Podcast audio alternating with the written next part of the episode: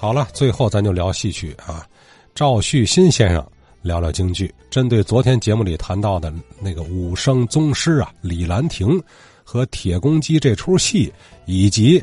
真刀真枪上台啊，这个这个是什么时候开始的？这些个京剧历史问题啊，赵旭新先生有他自己的一番研究啊，我们听听。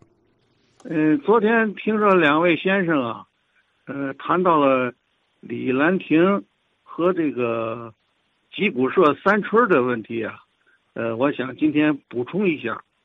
呃，有一位先生呢说，这个李兰亭啊是这个京剧《铁公鸡》这出戏的这个创演者，这个呢，呃，可能有点问题。为什么这样说呢？对李兰亭的这个生辰年代有两种说法，一种呢是说他生于一九零一年，一种说他是生于一八八五年，这个就差的太多了，相差十六年。但是我们查资料呢，就发现，呃，在一九零三年十二月十三号，天津天仙茶园。是袜子胡同那个地，因为当时天仙茶园有两个，袜子胡同这个天仙茶园呢有大吉生班在演出，主要演员是谁呢？有程永龙、陈长兴、谭军培、沈文成等等，他们在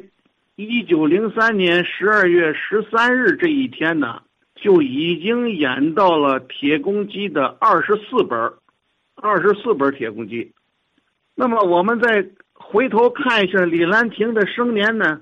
如果把他看作是一九零一年生，那么一九零三年他只是两岁；如果把他定为一八八五年呢生人，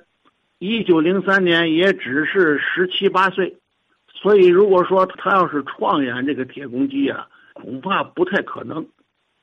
另外呢，有其他资料也显示啊，铁公鸡呢，呃，有可能是王洪寿啊，就是演这个关羽戏啊，所以是鼻祖了。有人记载呢是王洪寿啊，呃，创演的，这个也有点可能，因为王洪寿啊曾经参加过太平天国运动，所以他对清朝清军呢，呃，有一定的仇视。呃，因此，他后来这个进入这个梨园界之后呢，呃，编演了这个呃这个反对这个清军的这个戏啊，《铁公鸡》，这个也是有可能的，但是不能做定论，因为什么？还有资料说呢，是程永龙创演的三十多本的《铁公鸡》，但是我们查资料发现呢。程永龙在天津演出很长时间了，因此这出戏啊，如果演全，应该是在天津露演过，但是也不敢说，因为他在天津演完之后呢，又去了东北。另外再多说两句，就是关于真刀真枪，昨天有一位提到呢，就是李兰亭这个创演的，实际也不是，因为这个。真刀真枪的演法呀，我认为是初期是发生在天津，这个是很有可能的。因为什么呢？真刀真枪的演法呀，据考证，并不是京剧一开始有武戏就用真刀真枪演这个铁公鸡这出戏，而是呢，真刀真枪的演法是从地方戏，有可能是从梆子戏。慢慢的移植过来的，那么移植到京剧舞台之上演出的时候呢，他又进一步进化改进。原来的演法呢，只是拿真刀真枪比划比划啊，不动真格的。后来慢慢的，经过这个薛凤池啊，还有天津这个李春来呀这一辈演员吧，慢慢的就是运用到实际的开打里面，有这么一个演变的过程。最早的真刀真枪的京剧演员呢，恐怕是有这个李春来、呃何月山、盖叫天啊这些人。真刀真枪的演法我认为应该是从天津开始。后来有很多人呢，就误解为嘛呢？真刀真枪是海派，是吧？是由上海，呃，演员兴起的，这个是错误的。因为啊，所谓海派，它的前期应该叫做南派。这些南派的演员呢，大多是河北、天津出来到上海去演出，把这个真刀真枪的演法带到上海去的。他们在上海又进一步发挥，把这个真刀真枪发展的就开打更激烈了，这样就形成后来真刀真枪的铁公鸡的真正的演法。那么像何月山、盖小天，他们到了上海之后，就排演了像年羹尧，可能有很多这个老戏迷都知道年羹尧，那个就是真刀真枪的演法。因此啊，我过去写过文章，也发表过，就是探讨真刀真枪这出这种演法，以及铁公鸡的这个这出戏的进化历史。所以我得出一个不见得成熟的结论，就是说，京剧武戏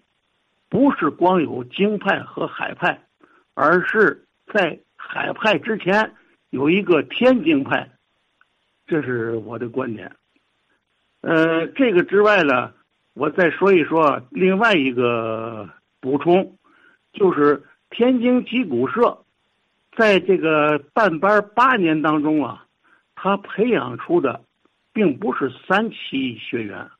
他只有两期，一颗是华字辈的，一颗呢是承字辈的，继承的承。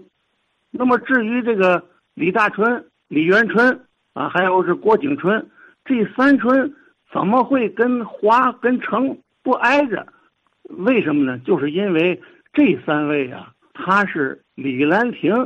手把的徒弟，他是自己带出来的，没有进科班，是自己私下带出来的。因此，把这三个人带进去之后，他们现在的名词就是可能就叫插班生了，是吧？所以呢，就没有直接跟这个击鼓社的。正式学员一样排名字，在你比如说傅连城啊什么其他的班社也有过这个情况，就是说不按那个科班的名字排名，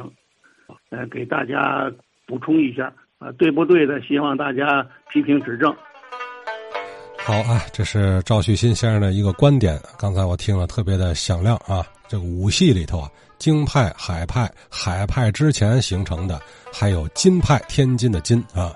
好了，今天节目接近尾声了，你也想参与节目，记好我的电话：幺六六零二六七五三三一。